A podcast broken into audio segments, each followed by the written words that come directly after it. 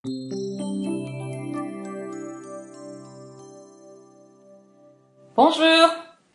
ランス語講師のやすこです。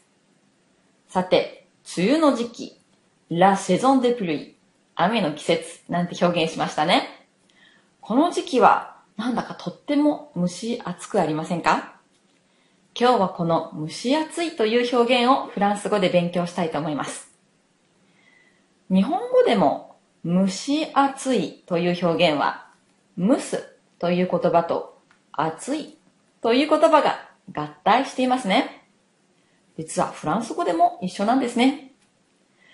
まず、暑いという意味の chaud という言葉を用いて、il fait chaud, il fait chaud 暑いという意味ですね。さらに、humide こちらは湿ったという意味なんですけれども、この humid を用いて、il fait humide, il fait humide じめじめしているという表現。この二つを合体させます。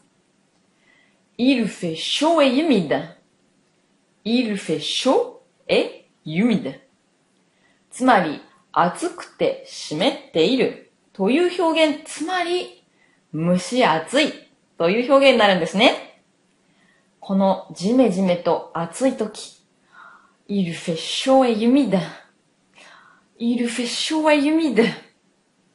ぜひ使ってみてください。それでは、ありがとうアホバ